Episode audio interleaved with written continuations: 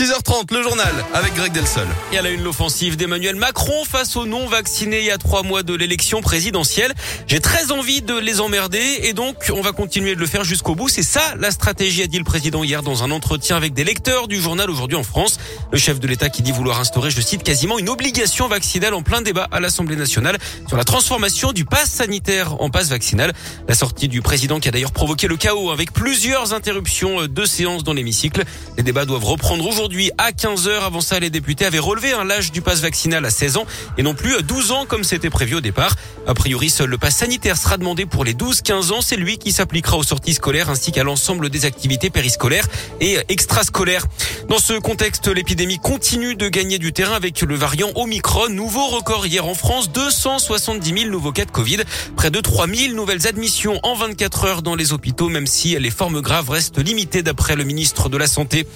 Un homme blessé par arme à feu à Lyon. Lundi soir, la victime s'est présentée à l'hôpital avec des blessures aux jambes causées visiblement par des plombs. Ses jours ne sont pas en danger d'après le progrès. Il a été entendu par la police. Une enquête est ouverte. En foot, la Ligue adapte son protocole face aux variants Omicron. Désormais, les joueurs de Ligue 1, de Ligue 2 et les staffs seront soumis à un test obligatoire de 48 heures avant chaque rencontre. Qu'ils soient vaccinés ou non, la durée d'isolement est réduite. Pour ceux qui présentent un schéma vaccinal complet, elle sera de 7 jours, 5 même avec un nouveau test négatif contre 10 auparavant. Avec un schéma vaccinal incomplet, l'isolement s'étendra sur 10 jours et seulement 7 avec un test négatif. Les suites des incidents en tribune entre le Paris FC et l'OL en Coupe de France le 17 décembre dernier. 8 ultra-parisiens ont été interdits de stade. On rappelle que l'OL avait été déclaré éliminé de la compétition après ces débordements. En basket, encore un coup dur pour l'Asvel. Le match de Relique face à Monaco prévu vendredi est reporté. Trop de cas de Covid dans les rangs villeurbanais. On ne sait pas encore quand cette rencontre pourra se jouer.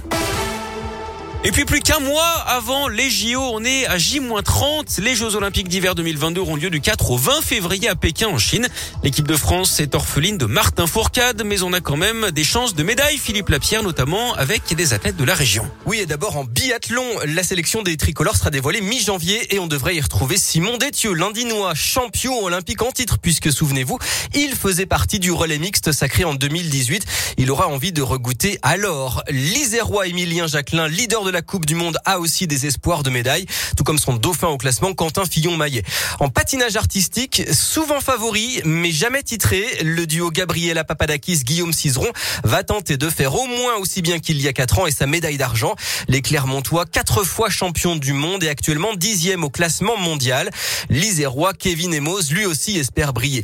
Et puis en snowboard, la lyonnaise d'adoption Chloé Trespeuch participera à ses troisièmes jeux en bronze à Sochi et cinquième en Corée. Elle peut viser un nouveau podium. Et on suivra aussi bien sûr les poids lourds de la délégation française Tessa Warley et Alexis Peinture en ski alpin ou encore Perrine Lafont en ski acrobatique. Lafont eh la forme, hein, comme on dit.